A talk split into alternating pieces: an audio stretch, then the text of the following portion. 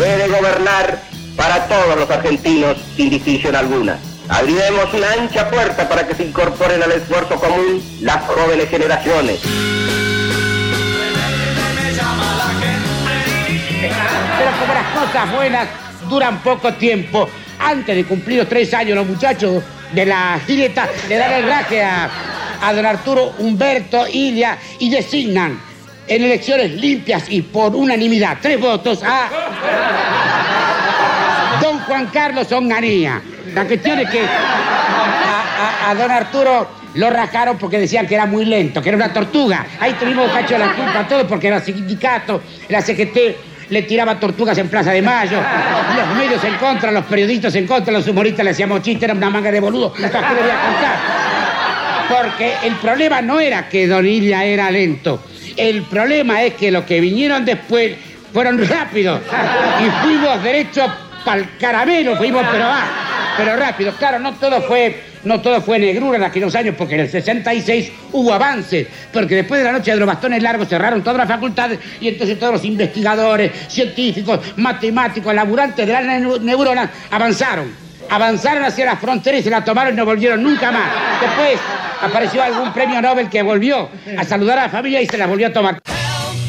I need somebody help, not just anybody. 50 años ya de aquel nefasto 29 de julio de 1966, en que la dictadura de Onganía arrasó con una violencia irracional los claustros de la Universidad de Buenos Aires. La Facultad de Ciencias Exactas y Naturales, en su sede en la Manzana de las Luces, fue el escenario más duro de la Noche de los Bastones Largos. Estudiantes y profesores fueron salvajemente golpeados por la Policía Federal. El entonces decano de Exactas, Rolando García, vivió hasta 2012 y jamás olvidó esa noche negra de nuestra historia. Empezaron a tirar gases y cuando ya no podíamos respirar, salimos, estaba la policía desplegada con un oficial. Y yo fui directamente al oficial.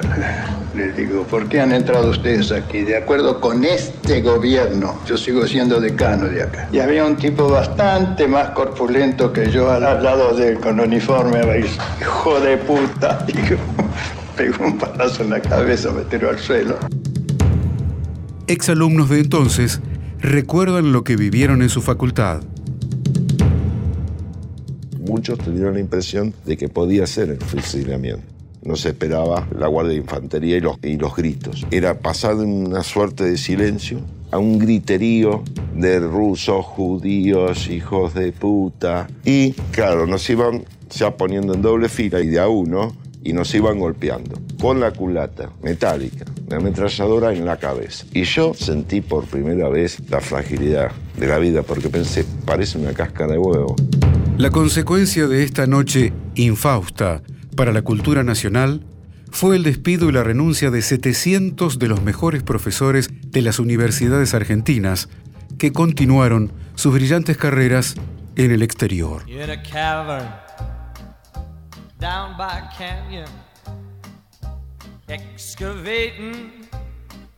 Uno de los proyectos interrumpidos fue el de Clementina, la primera computadora en América Latina. El destacado profesor Gregorio Klimovsky la recordaba así.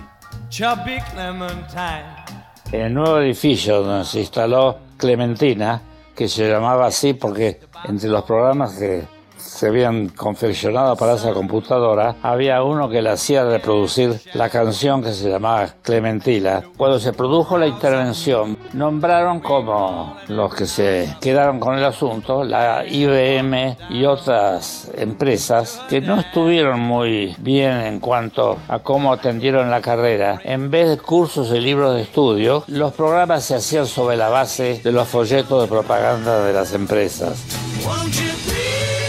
A 50 años de la Noche de los Bastones Largos. La Noche de la Barbarie. Una realización de contenidos. Radio Nacional.